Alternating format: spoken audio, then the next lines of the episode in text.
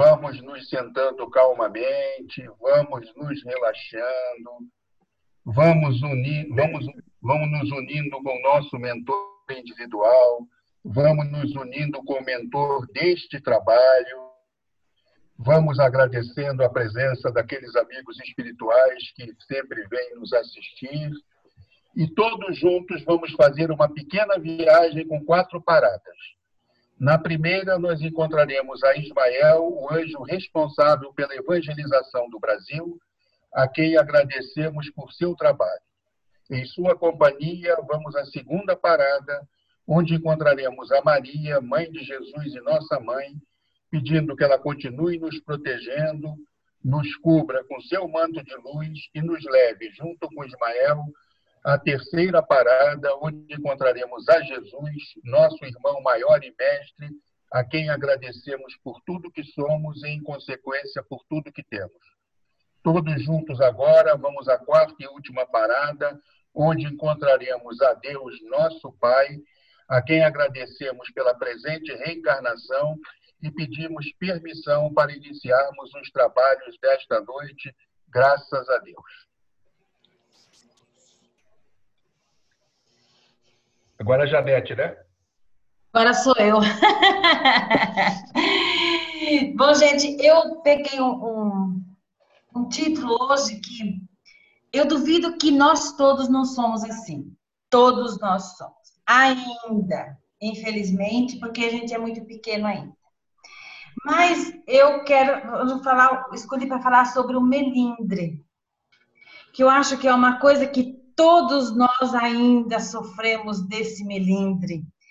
Mas para a gente, assim, todo mundo já ouviu falar de melindrar, ah, porque fulano é melindrosa, porque fulano é melindroso, porque isso, porque aquilo. Mas o que é o melindre? Né? Por que nos melindramos? Quem nunca se melindrou? Qual a diferença entre melindre e ofensa? Que as duas andam assim, muito juntas, né? A ofensa e o melindre. Então, nós vamos primeiro ver o que é ofensa, para depois ver o que é o melindre. Muito bem. A ofensa. A diferença entre ofensa e o melindre é o seguinte.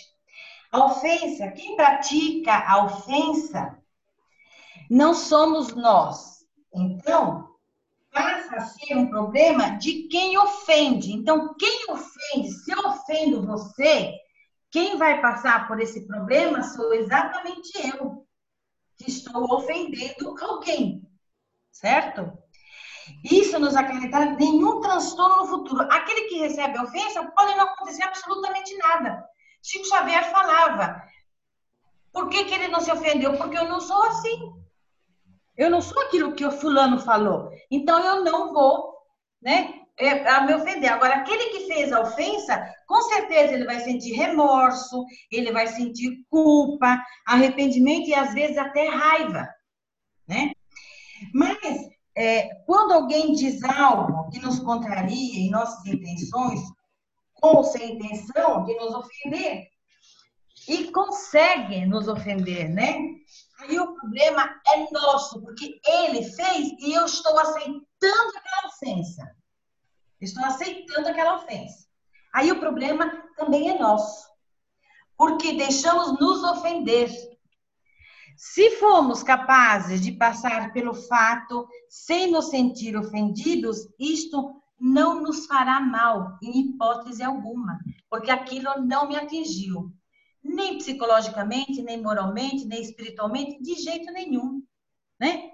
A pessoa me ofendeu, mas eu não, não, não sou aquilo que a pessoa está falando. Então eu não vou me ofender.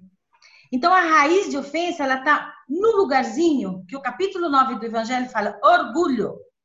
Único e simplesmente orgulho, muitas vezes. E aí nós julgamos ser superiores, melhores que os, do que os outros, melhor do que somos.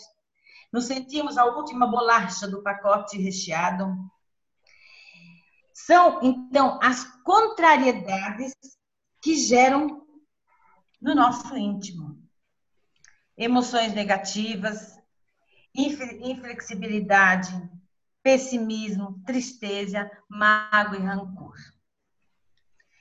É justo nos ofender quando a gente vê, a gente ouve palavrões, isso ofende nossos ouvidos e muito, muitas vezes, né? Somos quando somos julgados injustamente pelos outros, que principalmente que não nos conheçam e estão nos julgando. Então a gente se sente ofendido. Mas ali a ofensa é uma maneira da gente é, até se defender daquilo.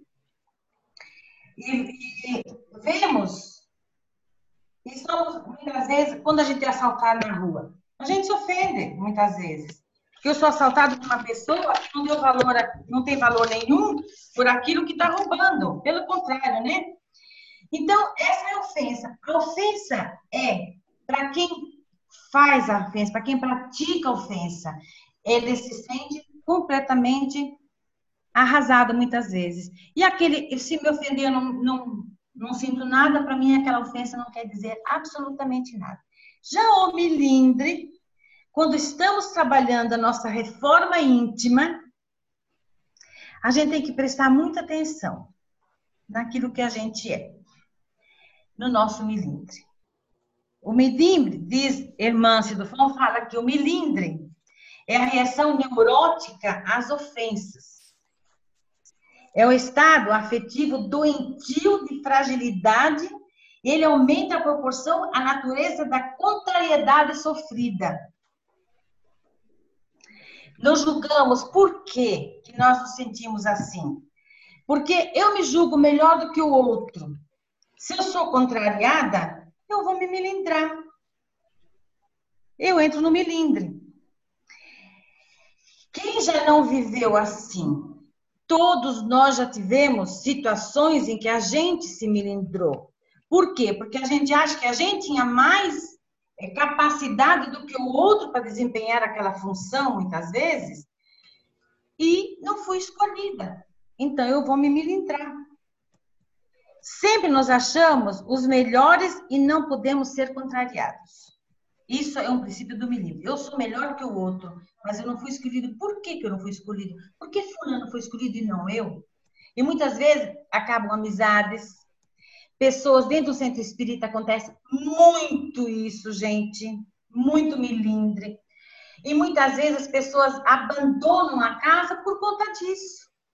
Mas vai para outra casa, continua a mesma coisa, porque todos eles têm.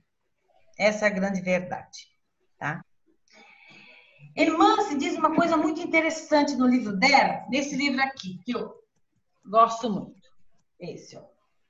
Fala o nome. Reforma íntima sem martírio. Maravilhoso. Isso é um livro que a gente tem que ter na cabeceira. Ela fala assim: é educação mal orientada. E vai, ela dá várias recomendações. O velho hábito, das, ela, fala, ela fala uma coisa muito interessante, que isso vem de reencarnação e reencarnação. A gente traz isso. Por que, que a gente traz esse milindre hoje, nessa encarnação? Ela fala o seguinte: velho hábito de satisfação plena dos desejos. Ô, oh, meu pai, peraí.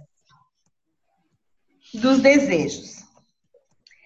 Dispondo de recursos e poder sempre colher para si os frutos que aqui na Terra, hoje, por exemplo, em outras encarnações, todo passava a mão na sua cabeça, faziam todos os seus gostos, isso acontece até hoje, a gente vê isso, né?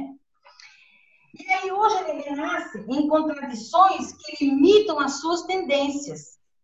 Hoje eu estou reencarnada de uma maneira em que eu vou ser brecada em muitas coisas muitas vezes dificultando uma caminhada. Mas o meu espírito não se conforma com aquilo. Instaurando um delicadíssimo sistema de revolta. Isso é Irmãs que fala nesse livro. Exemplo: alguém que tenha sido influente hoje sente a diferença não consegue o atendimento de seus interesses e aí vem uma revolta silenciosa. A gente se remói lá dentro. Por que não eu? Por que não fui escolhido? Por que eu não posso fazer isso? Será que eu sou aquele melhor do que eu, aí vem aquela revolta que a gente remói lá dentro, de escondidinho, às vezes, para que ninguém veja, né? É um movimento interior de repúdio da aos aos, na nossa vida hoje. Então, ela, ela fala, eu achei interessante isso porque se a gente vê, muitas vezes, você educa um filho maravilhoso, são, digamos assim, você tem uma renca de filho, mas um é diferente de todos eles. Ele é revoltado, ele é isso. Por que será? A gente traz essa bagagem com a gente, muitas vezes, de outras encarnações. Manuel Quezada, que todo mundo conhece, sabe quem ele é. No livro dele, ele fala o seguinte: o milindre é uma extensão do orgulho manifestada na insatisfação ao perceber que alguém não gostou do nosso jeito ou da maneira que eu faço as coisas, a maneira de eu ser. Isto também é o milindre. Diferença Bom, gente, eu coloquei aqui diferença da criança e do adulto. Vocês já perceberam que a criança briga com o outro, se morde, se bate, se... daí a pouco está se beijando, está se abraçando? Eles não guardam rancor. A criança não guarda rancor. Já o adulto, uma coisa muito pequena, muitas vezes, é para o resto da vida. Se melindra para o resto da vida, acaba a amizade, acaba muitas vezes até com gente da família que fica anos e anos sem se ver, sem se conversar, por conta de uma besteira, às vezes, muito pequenininha. Né? Então, olha a diferença da criança para o adulto. E como a gente tem que trabalhar esse melindre dentro de nós? Porque todos nós somos melindrosos ainda. Isso é fato, ainda nós temos muito que caminhar, muito que fazer nossa reforma íntima, muito que fazer essa, essa, essa introspecção na gente para ver aonde eu tenho que melhorar, onde eu já melhorei, para que eu possa. E quando eu sentir isso chegar, eu poder lutar contra isso. Na maioria das vezes, as pessoas melindradas expressam orgulho ferido, insegurança pessoal, baixa autoestima, mas tem um remédio muito bom para isso. E muito simples de ser tomado. Mas muitas vezes a gente reluta para que a gente não tome esse remédio. É autocrítica. É muito difícil a gente chegar à conclusão que eu sou culpada de ter determinada coisa. É muito difícil de dizer eu é que tenho que mudar. É muito difícil esse reconhecimento, essa autocrítica que a gente tem que fazer da gente todos os dias. E a gente tem que essa autocrítica a gente pode fazer através de várias perguntas pequenininhas. Por que eu estou me sentindo assim? Estou me sentindo desvalorizada, para baixo? Por quê? Esse sentimento está interferindo no relacionamento com as pessoas ao meu redor? Será que isso que eu estou sentindo está fazendo com que isso se reflete nas pessoas que estão ao meu redor, principalmente dentro do nosso trabalho, muitas vezes, né? Ou, um, alguém vem, não é chamar atenção, muitas vezes é, fazer, é, é dar uma orientação, dizer, olha, você não fez isso, é assim que a gente faz, não é assado, cozido, é muito, e a gente se melindra a gente acha ruim, a gente se sente rebaixada, né? Para isso também existem os passes espirituais nas casas espíritas, mas eu vou dizer uma coisa para vocês: o passe espiritual só não vai adiantar. Ele não vai mudar ninguém se você não quer se mudar. Você pode ficar 300 anos dentro de uma casa espírita tomando passe, mas se você não quer se mudar, o passe não vai te mudar. Não vai. É eu querer. É eu querer me mudar, né? E, e não vamos culpar também os espíritos. Dizer, ah, a culpa é dos espíritos, porque eu sou assim, porque eles vivem me atentando. Coitado, não fique culpando eles também não, viu? Porque muitas vezes não tem culpa de absolutamente nada. A gente, muitas vezes a gente até atrai eles e aí eles ficam junto com a gente porque a gente atrai. Mas não vamos culpar eles, que eles não têm culpa muitas vezes, não, tá? Que ele existe, o milindre, isso é uma grande verdade. Mas que as pessoas se dão, por vezes, um valor maior do que verdadeiramente possuem. Então, nós temos que ter humildade de dizer eu consigo fazer até que daqui para cá eu não consigo. É isso que nós chamamos de. É humildade de assumir aquilo que a gente é. Eu sou o que eu sou. E pronto. Né? Queremos sempre um tratamento especial, essa é a verdade, né? Cuidado que nós temos que ter também é em falar tudo que a gente pensa para o outro. Isso acontece muito, a gente vê muito por aí, você, ah, mas o que eu falo é verdade. É como se sente como, se tivesse com pedras na mão para tirar naquela hora, né? Porque você enche a boca para falar do outro, assim, porque você isso, porque você aquilo, porque você tem. Cuidado, muito cuidado com o que a gente fala, da maneira que existem maneiras e maneiras de você falar as coisas. Quando o agredido se revolta, toma uma atitude, quando fala de respeito, é apontado como aquele que se milindra. Mas nós temos que ter cuidado com o que a gente fala para o outro também. Porque aí não é nem milindre, ali é ofensa muitas vezes. Muitas vezes. Deixa eu celular.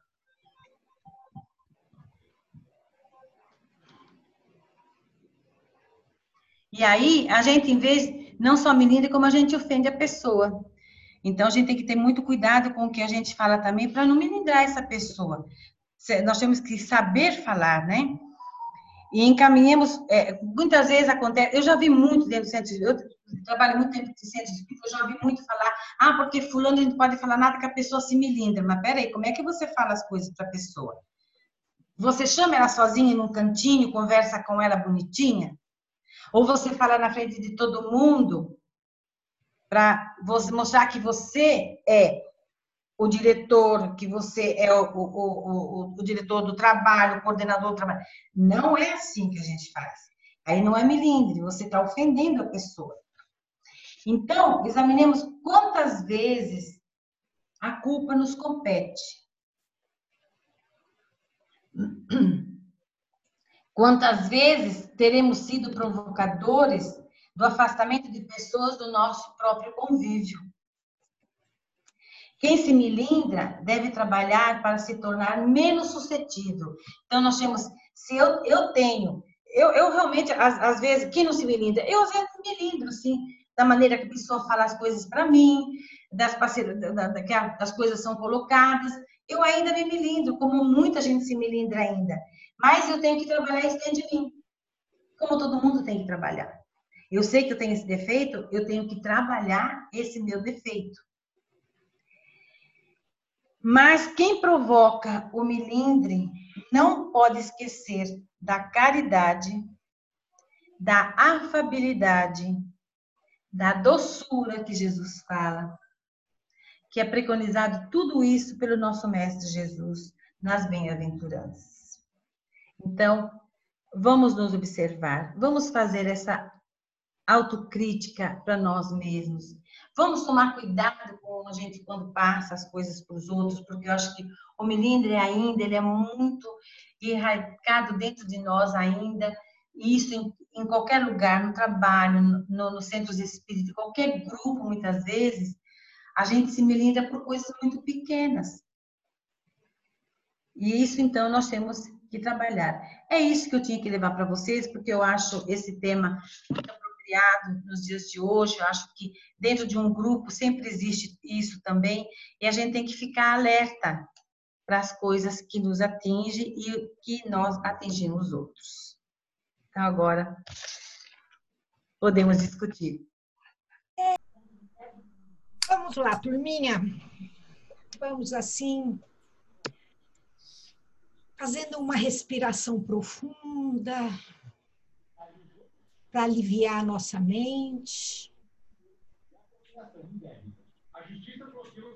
E vamos nos sentirmos luz todos juntos, iluminados, vamos fazer as vibrações em agradecimento por esse período que estivemos juntos, esses momentos. Vamos dar essa luz, esse bloco de luz para o planeta Terra. Todos os povos e todos os governos, para que reine a paz. Vamos vibrar para todos os asilos, onde houver um idoso que se sinta só ou desamparado, para que ele tenha o consolo. Vamos vibrar para todos os hospitais, onde houver um leito de dor, que ali se faça o alívio. Vamos vibrar para todas as creches e orfanatos, para as crianças que fazem da rua a sua escola de vida, que recebam o carinho. Vibremos para todos os jovens, do pátio das escolas, universidades, e aqueles que enveredam por caminhos de droga, de vícios, que tenham o discernimento. Vibremos também para todas as casas de detenção, presídios, para que esses irmãos ali reunidos tenham o arrependimento. Vibremos para todas as casas e templos de oração, para que eles, pregando e praticando a moral de Jesus, sejam abençoados. Vamos vibrar para todas as famílias, especialmente pelas nossas para que tenhamos compreensão, paciência, diálogo, união, e o amor possa fortalecer esses laços. Vamos vibrar para Vera Lúcia de Andrade Ferreira, a mãe da Luciana, que está tudo sob controle, e José Roberto Bueno, na Santa Casa de Marília, que é o tio da Renata, para que as equipes médicas do plano espiritual levem o alívio e o alento a todos eles. E agora vamos vibrar por nós.